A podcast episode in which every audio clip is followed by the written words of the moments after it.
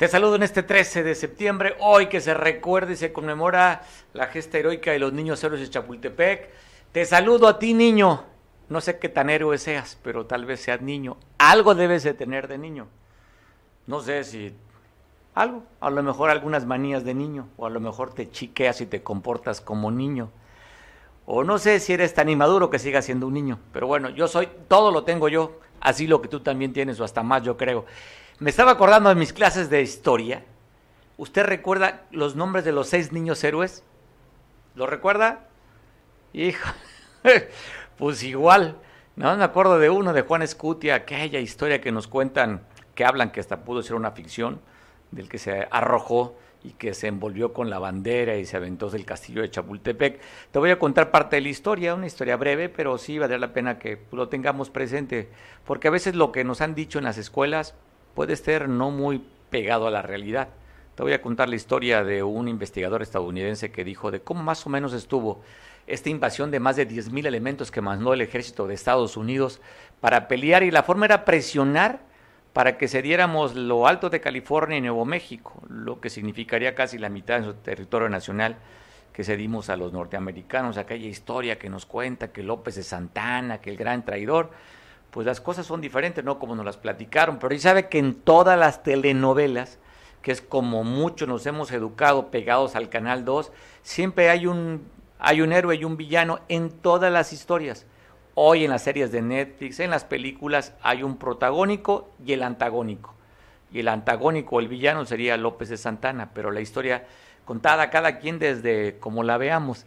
Si no, habría que ver cómo cuenta la historia el presidente que ganó las elecciones del 2018 por un lado, los liberales siendo pues, los non plus ultras y los conservadores corruptos, ya sabe todo lo que ha dicho el presidente. Así las historias las cuentan así, desde un lado positivo, desde un lado negativo. ¿De qué lado quieres contar tú la historia?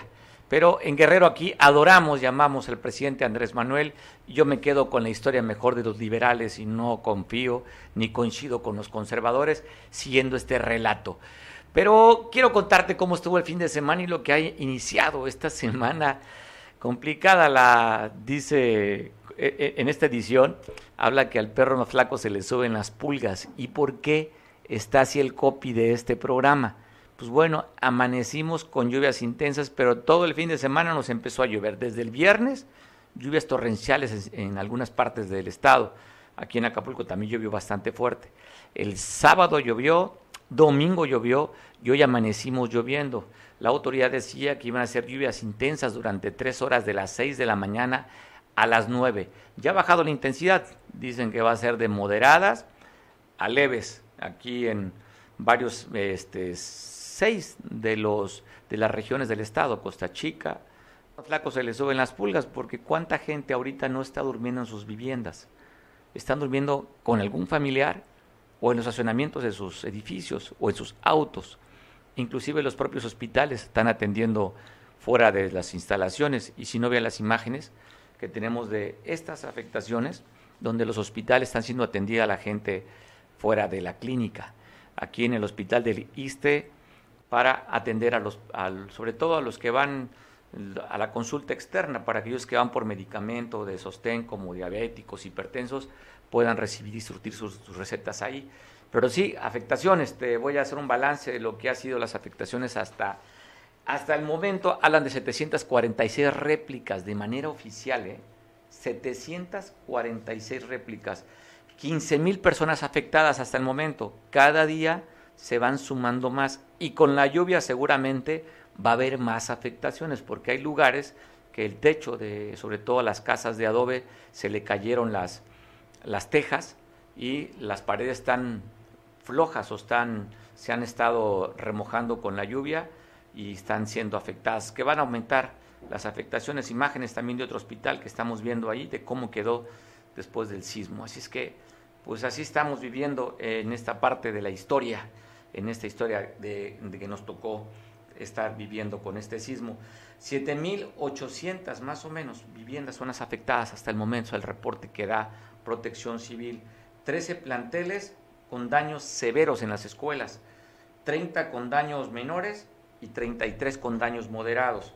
También 13 centros religiosos, e inclusive algunos de ellos catalogados como un monumento arquitectónico que pertenecen al INA, Instituto Nacional de Antropología e Historia, han sido afectados también. Eh, vamos a ver cómo va a ser la reconstrucción, cómo van a llegar los recursos. Ya están haciendo la documentación para declarar zonas de desastre y a ver si el gobierno federal pues voltea a ver a Guerrero. El presidente de la República ha dicho que tienen los recursos y que se está atendiendo en coordinación con los estados y los municipios. Eso lo comentó por la mañana. Y, también eh, la Secretaría de Comunicaciones y Transportes habla de dos mil metros cúbicos que han retirado de la carretera Tlapa-Markelia y que ya ha sido removido si ya hay comunicación para esta zona. Y hablando de afectaciones, quiero poner imágenes de cómo se encuentra la, la escénica. Voy a compartir contigo en la escénica cómo están. Un, un video, un video corto de cómo eh, sigue eh, la afectación después del sismo en la misma escénica, pero un poquito más hacia arriba, si usted circula de la glorieta de, de la de Icacos hacia la zona diamante, del lado derecho pasando las brisas, ahí también está viendo un pequeño deslave en la parte de la banqueta.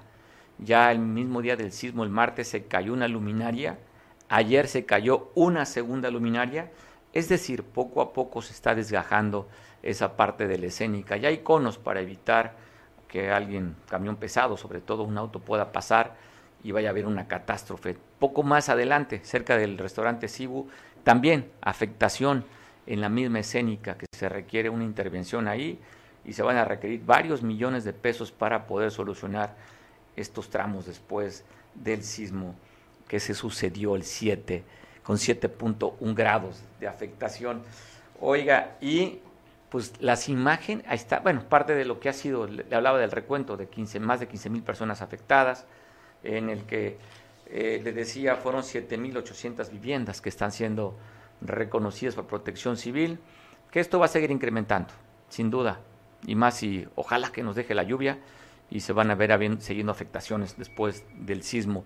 Y lo que llamó poderosamente la atención, hoy dan a conocer que el sismo, que se había dicho que había sido a 11 kilómetros al sur de Acapulco, la NASA está mandando un comunicado que no fue así, que mire dónde fue el sismo, en, en, en la bahía de Acapulco, muy cerca de la isla La Roqueta. Así es que así las cosas. Tengo un enlace, voy a platicar con mi compañero Oscar Radilla que, que están alarmados allá en Coyuca porque mire de haberse abierto una sola parte de la barra, va a ver cuántas se abrieron ya tenemos una entrevista con un ramadero que se han perdido ramadas allá en Coyuca de Benítez y voy a platicar con, con Oscar para conversar y que nos dé cómo van las cosas, cómo están allá en, en Coyuca. Tengo parte de las imágenes y también pues voy a platicar para que nos narre Oscar cómo están las afectaciones hasta el momento allá en Coyuca de Benítez. Así es que, pues le digo, al perro más flaco se le suben las pulgas y aquí estamos platicando con Oscar en este momento para que nos comparta cómo están las cosas en Coyuca. ¿Estás en la línea, Oscar? Sí, sí, bueno. Ah, gracias por tomar la llamada, Oscar, nuestro compañero de Coyuca, para que nos dé cuenta qué está pasando allá con, primero, el movimiento telúrico, en el que hablaba yo las, el sábado, platicaba por la radio con el alcalde Alberto Betín de los Antes, y me decía que hay una afectación de más de mil viviendas. Y ahora cuéntame tú, con esta temporadita de tres, cuatro días de lluvia, ¿cómo va el río de Coyuca? Oscar, platícame. Buenas tardes, me da mucho gusto saludarte, Mario, todo el auditorio. Fíjate que sí se ha complicado después de lo, como decías, el temblor. Pues hoy la barra vuelve a, a hacer noticia después de esta lluvia fuerte el día de antier y ayer prácticamente por la noche se abre otra barra. Y si es un poquito larga, son casi 300 metros. Por ahí, no sé si tengan imágenes ahí. Y fíjate, fueron 48 restaurantes que salieron afectados. Este, afectados. Alcanzamos a ver ahí restauranteros que van saliendo apenas de, de terminar de recoger alguna de las cosas que les permitió el mar y pues prácticamente son tres barras las que hay ya abiertas. Gracias, Oscar Radilla. Le voy a poner las imágenes que nos acaban de dar prácticamente hace unos minutos, nos concedieron para este espacio en Ramaderos de la Barra de Coyuca. ¿Qué opinan? ¿Cómo ven esta tercera barra que se está abriendo y si hay preocupación y si hay miedo por parte de ellos. Tenemos la entrevista. Tardar hasta que se cierren las Hasta que se cierren. ¿Les dio chance de sacar algunas cosas? Pues sí, poco. Alcanzamos a sacar las cosas. Hasta ahorita todavía los compañeros siguen sacando sus cosas, estos enramadas todavía.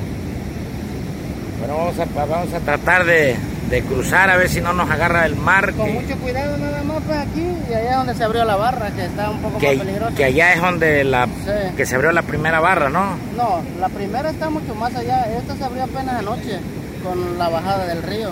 Esa es otra. Esta es otra, esta es esta segunda barra. ¿Y esta? Esta aquí nomás está pasando el mar, pues, pero allá adelantito es donde se abrió otra barra. Y la, Ah, barra, la barra que estaba está mucho más allá, como otros 100 metros más adelante. O sea, son tres barras que hay. Ajá, probablemente, si es que no baja el oleaje, probablemente se abra otra aquí. Vamos a, a tratar de seguir Sí, con adelante. nada más, pues. Ya escucharon a una de las personas de dueños de restaurantes de aquí de, de que tuvieron que salir. Pues aquí está el otro. Bueno, pues aquí pueden observar ustedes que esta esta es una pequeña barra, afortunadamente no traía la corriente el río y es nada más el oleaje que está cruzando hacia la laguna. Vamos a seguir caminando a ver si no se abre en estos momentos. Aquí ya nos tendríamos que quedar del otro lado. Bueno, aquí podemos observar las dos barras, que es la principal y esta es la que se abrió de la corriente del río. Pues así está la, la barra de Coyuca en estos momentos. Vamos a poder llegar a la primera barra y vamos a poder si podemos pasar a la barra principal, que es al fondo lo que usted está viendo. Esa es la barra principal. Y bueno, aquí se volvió a abrir otra barra. Bueno, ellos son algunos de los enramaderos que pues ya dejaron, dejaron su restaurante porque pues en estas condiciones está aquí junto a la nueva barra que se abrió. Pues aquí, aquí pueden observar ustedes lo que sucedió el día de ayer.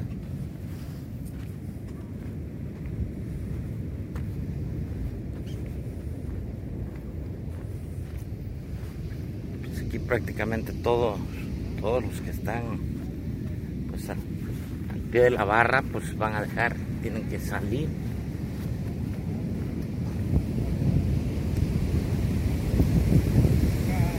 ¿Qué usted está? ¿Los sacó el mar? ¿Cuáles eran sus restaurantes? No, están hasta el fondo. ¿Qué fue lo que pasó? Pues bajó el río. Porque todo lo que comentamos ya pasó. Y el día de ayer es historia también, porque rindió su tercer informe de gobierno la alcaldesa Adela Romano Campo. Invitó a la gobernadora electa, la cual mandó a su hermana en representación, y estuvo también la presidenta electa Avelina López acompañando.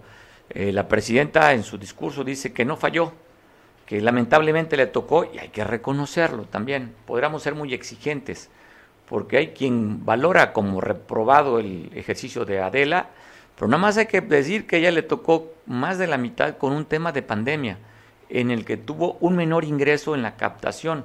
Los recursos propios se vieron prácticamente disminuidos y pues menos recursos. Ah, también hubo recortes del gobierno federal a los, a los ayuntamientos y con poco recurso tener que implementar medidas de salu- de salud haber suspendido o más bien mandado descansar a gran parte de la plantilla laboral. Así es que poco trabajador, poco dinero. Usted recordará, fuimos a tres meses en semáforo rojo y se suspendieron las actividades en Acapulco, en el cual tuvieron que apoyar a, con comedores comunitarios. Igual el gobierno del estado lo hizo, el gobierno municipal también lo hizo. Es decir, con menos habría que ser más. Y eso le tocó vivir a la alcaldesa. Así es que ayer su tercer informe de gobierno, dando a conocer las actividades, qué fue lo que hizo y también pues hacer conciencia que poco, poco tuvo de dinero y que se hizo mucho con lo que se tiene. Donde sí la gente la percibe reprobada fue en el tema del agua potable. Hay una quiebra técnica prácticamente en el que dice que ella ya consiguió 5 mil millones de recursos para apuntalar a la Capama, que lo va a ejercer la próxima administración municipal. Pero en el tema del agua fue el talón de Aquiles de esta administración. Lo que sí debemos reconocerle, y creo que se nos olvida, es cómo estábamos con el tema de la inseguridad. Cuando ella llegó, pues los índices de la inseguridad disminuyeron de manera considerable. Usted recordará que tuvo que entrar horas antes o días antes de que llegara la administración, entró ahí la Marina a, sacar a los malos elementos de la policía municipal. Usted lo recuerda. ¿Para qué le hago historia? ¿Para qué le digo cómo estaba aquel, a que la Secretaría de Seguridad, que la que tenía que cuidarnos, estaba podrida? Y de ahí cambió la seguridad municipal. Y eso había que reconocer a la alcaldesa. Queda de ver el tema del agua, del agua potable. Y lo que sí hay muchísima obra ahorita. Esperemos que le dé tiempo para que la pueda concluir en su mandato. Y la obra, pues que sería la más de envergadura, es este paso allá en la avenida Ejido y Constituyentes, que dice ella que en caso que no termine, va a dejar el recurso para que la administración que llegue lo pague y no tengan que endeudarse. Es decir, eso ha hecho en tres años la alcaldesa. Le decía, tache, en la Comisión de Agua Potable, porque el servicio no fue nada eficiente en tres años. Ahí está el informe. Y, oiga, hablando de historia, le decía, tema de los niños niños héroes. Si le hiciéramos a usted una pregunta de examen, ¿recuerda el nombre de los seis niños héroes? A ver, haga, haga recuento. Haga el recuento. Yo le decía, solo me acuerdo de aquella historia romántica que nos contaron de Juan Escutia, el que se envolvió en la en la bandera y se arrojó. Una historia romántica, pero dicho por los historiadores, esto sucedió en el año 1847, es decir, hace 173 años se dio este hecho de la historia, que mire lo que son las cosas. Quien reconoce como la fecha fue Porfirio Díaz, aquel conservador que estuvo más de 30 años en el poder. Él reconocía el 8 de septiembre, él lo instituyó como día oficial. Ya Lázaro Cárdenas lo puso para el 13 de septiembre. Pero quien lo instituyó como día oficial, Porfirio Díaz. En esta historia de hace 173 años que llegaron a invadirnos más de 10.000 elementos del ejército de Estados Unidos, que llegaron a presionar al gobierno mexicano para que cediera las, los territorios de la Alta California y Nuevo México. Y bueno, acabaron cediendo, o acabamos cediendo los mexicanos ese territorio con esta invasión pero fueron seis los que de manera romántica se recordó en el que en esa en una batalla en Molino del Rey también perdieron la vida varios mexicanos, porque según el gobierno de Estados Unidos, en Molino del Rey había una fábrica o almacenaban pólvora, y pues no, no fue así. Ya que estaban en Molino del Rey, siguieron hasta el castillo de Chapultepec, que era la sede del colegio militar.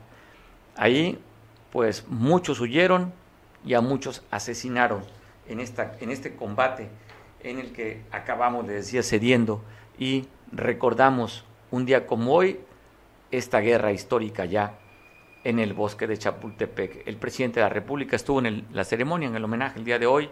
También el gobierno del Estado recordó esta fecha histórica hace 173 años. Por si usted tenía la duda y estuvo queriendo recordar, y los años, el Alzheimer, los problemas, las crisis, su vieja, los hijos, las tarjetas, no le da para concentrarse, pero quiere recordar los nombres. Pues bueno, el subteniente Juan de la Barrera fue uno de los niños héroes, Juan Escutia, el más conocido, Vicente Suárez, Agustín Melgar, y oye, cada vez que digo un nombre habría que recordar y decirlo usted en casa, murió por la patria. A ver, Francisco Márquez, repita conmigo, murió por la patria. Y Fernando, de Fernando Montes de Oca, Producción no puso, murió por la patria, por eso se recuerda en cada evento de la primaria.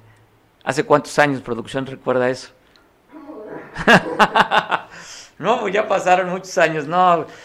Usted y yo que somos de esta generación de los baby boomers, pues bueno, ya pasó tantos y tantos años con el evento de los niños héroes de Chapultepec, esta gesta histórica de los estudiantes del cole, el heroico, por eso se llama el heroico. Dos eventos, la Marcha de la Lealtad y esta lucha histórica, por eso se reconoce como el heroico Colegio Militar a los estudiantes de las carreras militares allá en este instituto que está a la entrada de la Ciudad de México por la carretera de Cuernavaca, después que tuvo muchos años en el Colegio de Popota, allá en la calzada México-Tacuba. Bueno, 173 años de esta gesta heroica. Hoy el presidente de la República dice que para el próximo 18 de este mes se va a reunir con la CELAC, la Comunidad de Estados Latinoamericanos y Caribeños, y que simplemente no comparten.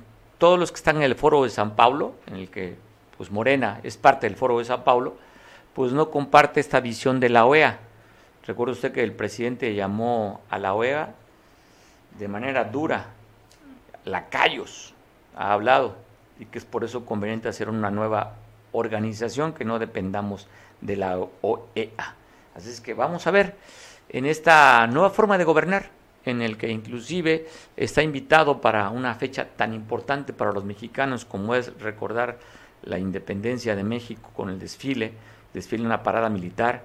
Primero se va a dar el grito y luego la parada militar para el próximo 16, que el presidente dice que es importante que recordemos esta fecha, que aunque haya COVID, aunque haya habido sismos y lluvia y lo que sea, no podemos olvidar estas fechas tan importantes en la historia de México. El grito y el desfile.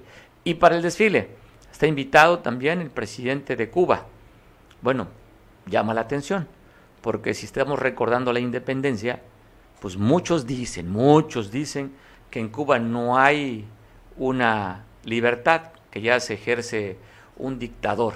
Dicen, y que cómo habría que invitar a un dictador a un evento tan importante como la independencia en este desfile y en el grito también. Y alguien ya de manera irónica dicen, oiga, ¿y por qué el Día del Niño no invitamos a Saúl Beltrán, aquel diputado que está, está detenido por abuso infantil? Digo, hablando de ironías. Y de otra ironía hablando que porque a quién invitaríamos, hay la duda, hay la pregunta, si usted nos puede ayudar a resolverla. Si es el Día de la Mujer en Guerrero, ¿a quién invitaríamos? Desde la ironía. Si usted tiene la respuesta, escríbanos por, escríbanos por WhatsApp o por Facebook esta pregunta que está en el aire, que a lo mejor usted me ayuda a resolverla. Y ya sabe, hoy es otro discurso. Hoy va a entrar la 4T a Guerrero. Y eso tuvo que ver también con el, el recipendario de la presea de sentimientos de la nación pues lógicamente gente muy cercana a la 4T, que por cierto también tiene una acusación de acoso sexual. Pero pues ahí va a, recibir la presea más importante, que a propósito no la van a hacer en la iglesia de la Asunción allá en la capital de Chilpancingo, en el Zócalo, al parecer lo van a hacer, creo que lo están haciendo hoy, en la mañana, están entregándole en el Congreso del, del Estado porque no están en condiciones de entregarle en ese lugar, que es un homenaje hermoso donde llega pues la creme de la creme de la política en Guerrero, de las pocas veces que se utiliza un traje formal. Ya sabe, aquí no acostumbramos a traer traje, pero si usted es invitado, pues piden el traje del compadre o del amigo, el traje de la graduación de su hijo hace 10 años, y el traje le queda o muy corto o muy chico apretado, pero van de traje porque ahí pues hay que lucir la mejor cara. Así es que están entregando la presea a alguien muy cercano, identificado, con la 4T en el Estado, inclusive ya, ya sabe, para todo y opositores dicen que, cuando fue la famosa guerra sucia aquí en, Guerrero, fue el gobierno de Rubén Figueroa Figueroa, el que hoy estaría recibiendo la presea pues, fue secretario general de gobierno. Así es que algunos luchadores sociales, sobre todo gente identificada con la guerrilla, no están viendo con muy buenos ojos que le entreguen la presea al doctor al quien se la están entregando. Así es que hay voces discordantes, ya sabe, nos encanta llevarla contra a muchos, me incluyo. Entonces hay que ver la otra visión. Las, las verdades tienen muchas visiones y hay que verla en todos los sentidos. Si no podemos darle los, los, los 180 grados, pues cuando menos otra partecita de esa verdad que contarla y eso nos encargamos como medio de comunicación, darle la otra partecita. Oye, hay otra de, los, de las notas a nivel nacional es sobre esta invitación del presidente de la República a que sea embajador el ex, bueno, todavía es gobernador, ya va a terminar el gobernador priista Quirino, Quirino Ordaz Coppel. Allá fue el presidente a una gira la semana pasada, dijo, quiero que te vengas conmigo a trabajar al gobierno federal y después se dio a conocer que va de embajador a España. ¿Qué dirán los de Morena? Ah, nos, nos, alguien habla de agradecimiento y muchos dicen, bueno, Quirino simplemente lo que quiere es cuidar sus espaldas para que no se le investigue. Y en esta visita del pasado fin de semana, otra invitación para otro gobernador. Este es del PAN. Pasó allá a Nayarit, el presidente, y le dijo al gobernador, y simplemente no vimos a Lito ni al PRI quejándose de que Quirino Ordaz pues, se va a trabajar de embajadora a España para el gobierno de la 4 o para México, pero pues quien lo designa es el gobierno que fue elegido por Morena.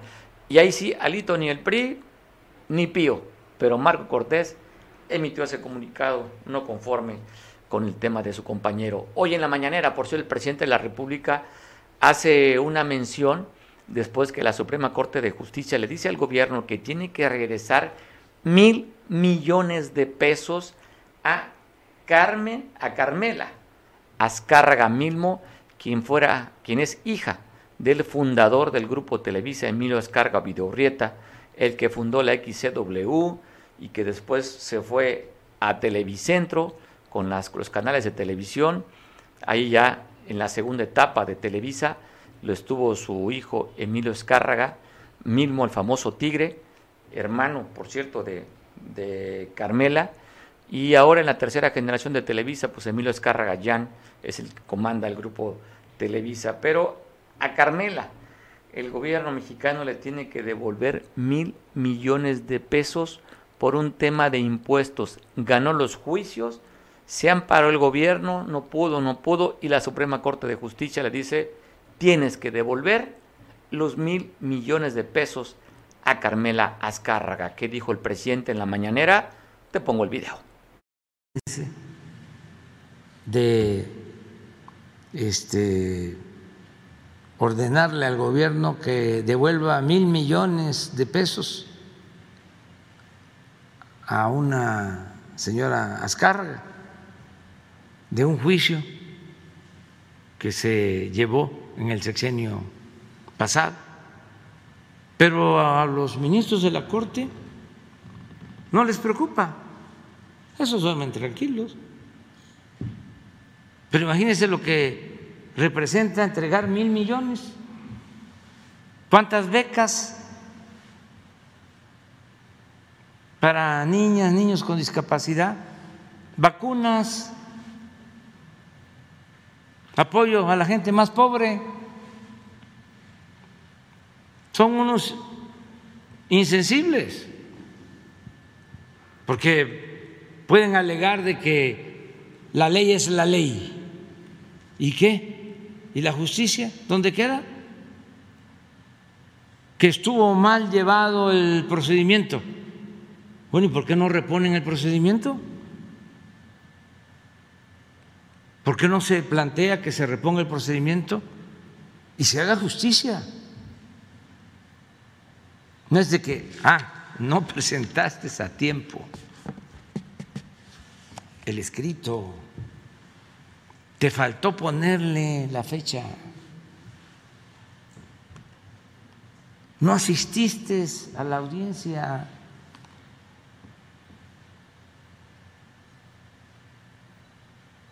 Entonces, ¿cómo no se van a dar cuenta de que se trata de mil millones de pesos?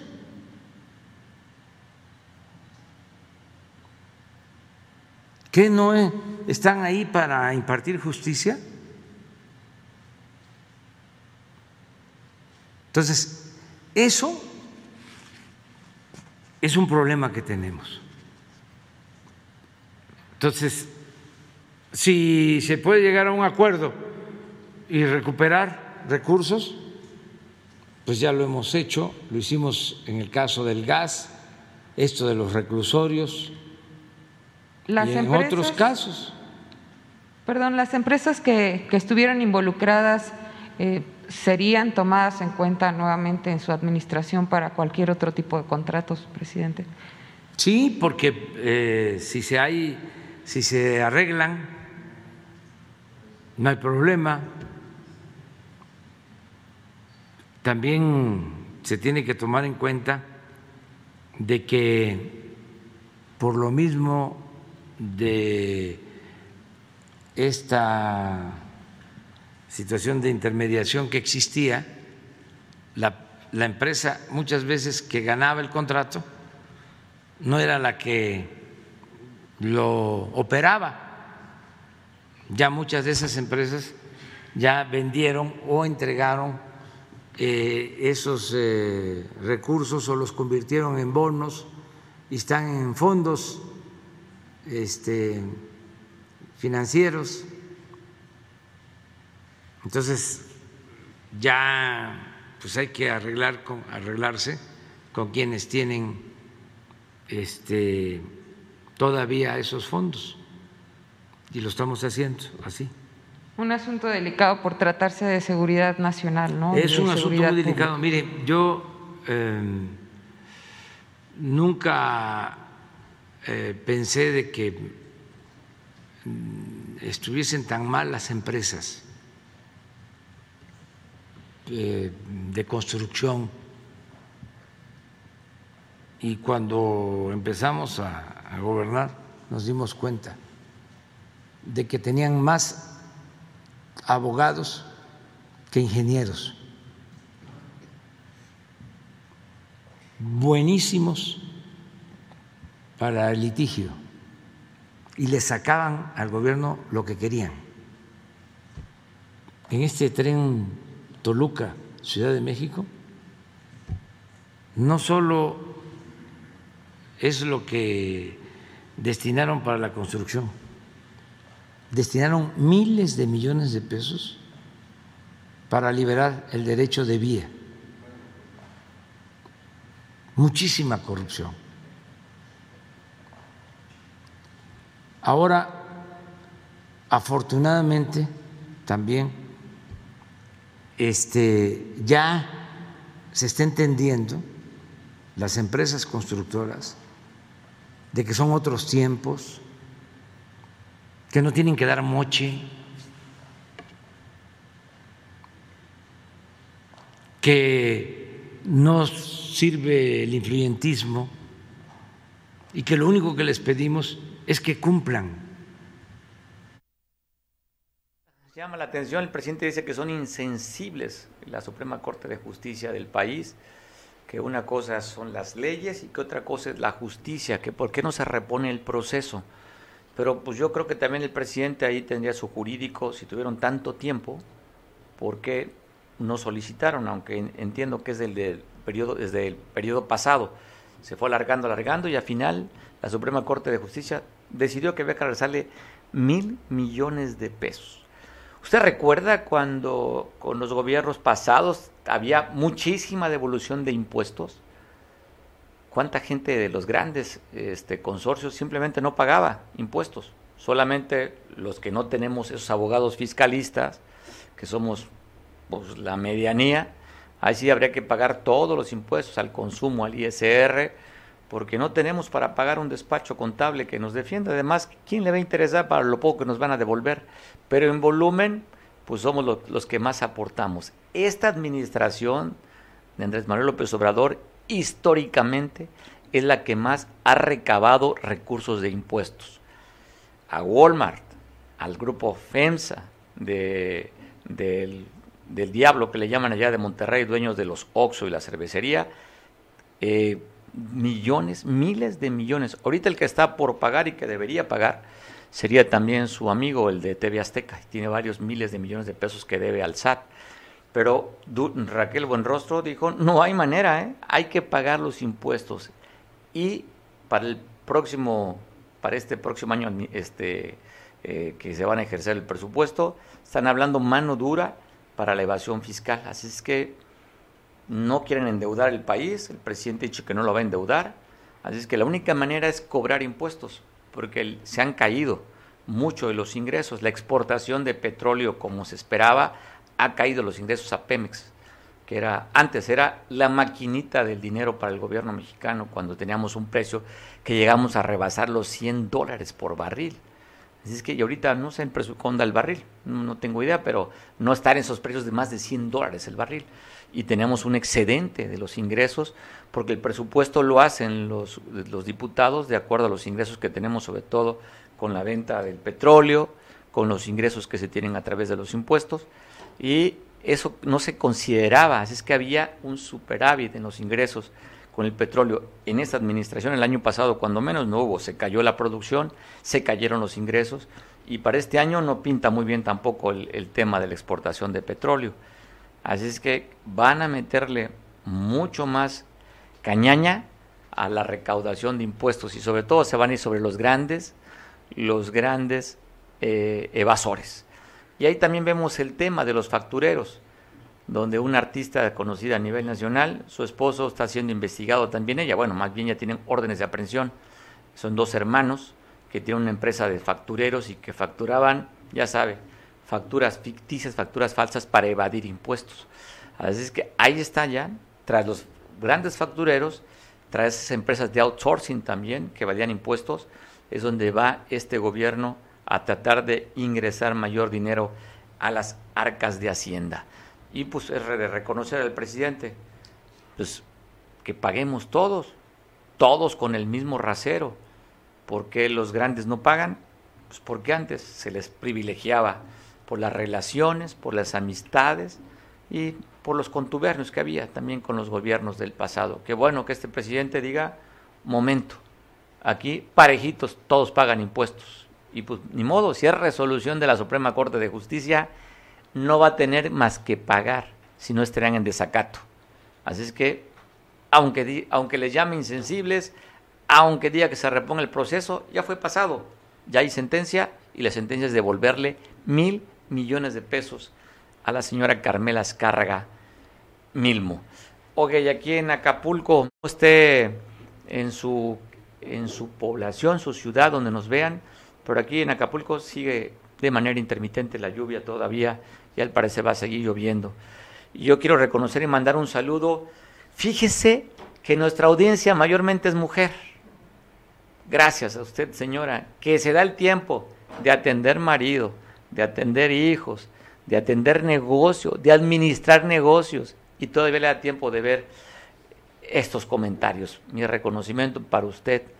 Por eso es que es tan importante el Día de las Madres y el Día de la Mujer, que hoy afortunadamente la mujer se ha empoderado. Qué bueno, qué bueno por, por el mundo y qué bueno por Guerrero y qué bueno por México, que la mujer se empodere, que ya no se le vea simplemente como una parte decorativa, que, que son tan importantes para que camine y funcione la célula, de la, la célula de la sociedad que es la familia. Ahí la mujer es la que ama, cuida, educa, administra y trabaja muchas veces más que el varón.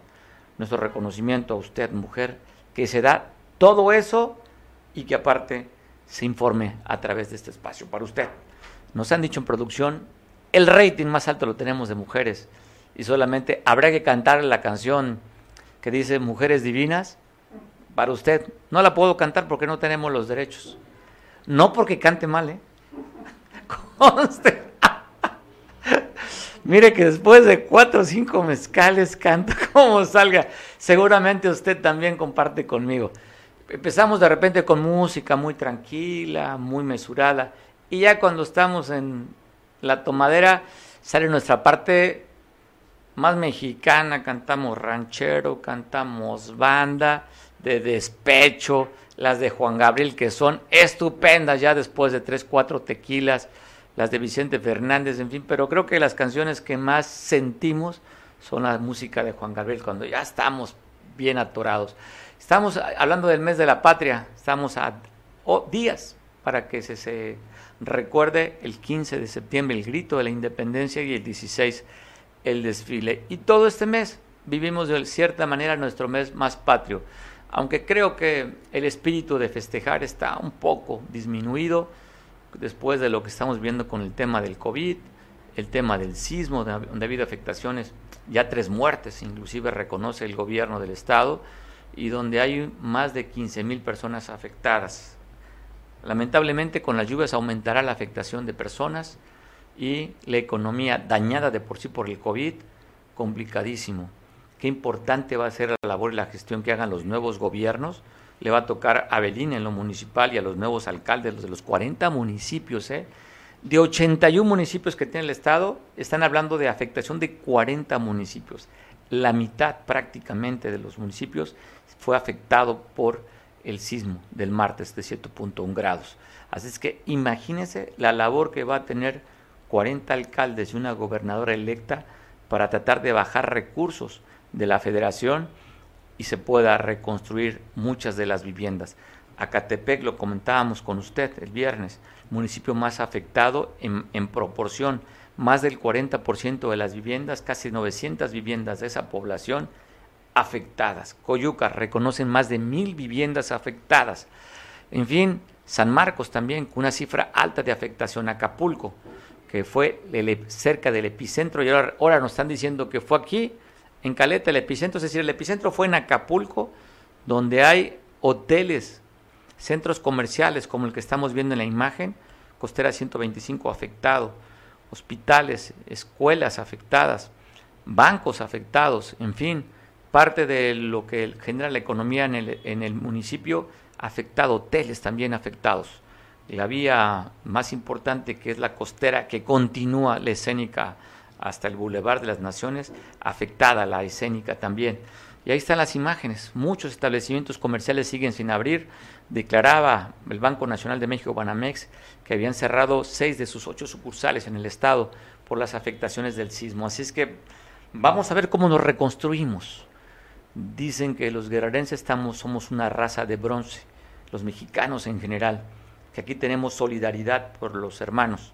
Y hoy son momentos de brindar la mano a tu vecino si no tiene vivienda, si no tiene comida, si está haciéndose afectado, es momento de cobijarlo y decirle, vecino, aquí estoy, ¿qué requieres de mí? Requerimos ser solidarios en estas fechas.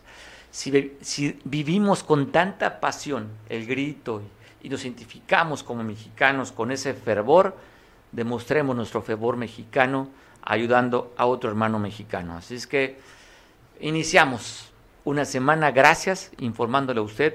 Yo los espero para que mañana igual en punto de las dos podamos conversar y platicar contigo, porque este es un espacio de plática, de chacoteo. Eh, gracias Elizabeth por informar, gracias Eli, muy amable, Elizabeth Maldonado, gracias a ti porque nos ves. en fin, es un espacio para usted y para mí, que nos podamos platicar, ¿por qué no? También es un espacio para hacer catarsis, decir lo que sentimos. Si usted siente algo, escríbanos. No hay censura para nada de lo que usted no quiere, nos quiera decir. De donde venga, para quien venga. Es un espacio para ti. Márcanos, dinos. Si quieres inclusive acusar a tu marido o acusar a tu vieja, mándanos mensaje. Ya sabes, lo que tú quieras si sientes de tu pecho. Si te sientes triste, también márcanos. Buscaremos que un psicólogo tengamos en la línea para compartir y te pueda dar la fortaleza emocional que se requiera. Así es que siéntete libre, es un espacio libre este, no hay juicio, no hay nada, simplemente es compartir y conversar contigo lo que sintamos. Hay un espacio para ti, yo simplemente lo pongo a tu disposición para que tú lo ocupes para lo que quieras, inclusive hasta para recordármela, que te lo juro que a veces se me olvida que tengo. Te veo mañana en punto de las dos, descansa, cuídate de las lluvias, resguárdate, estás en una zona de riesgo después de las sacudidas, las piedras, los deslaves, estamos en una zona de en un anfiteatro donde puede haber eh, algún deslave, cuídate mucho, si tienes donde refugiarte, refúgiate, estate pendiente de la información de las autoridades, lo más importante que lo que tenemos que cuidar es la vida, lo otro se puede reponer o no tenerlo, pero la vida es la que hay que cuidar. Cuida tu vida y cuida tu salud. Te veo mañana en punto de las dos. Gracias. Hasta mañana.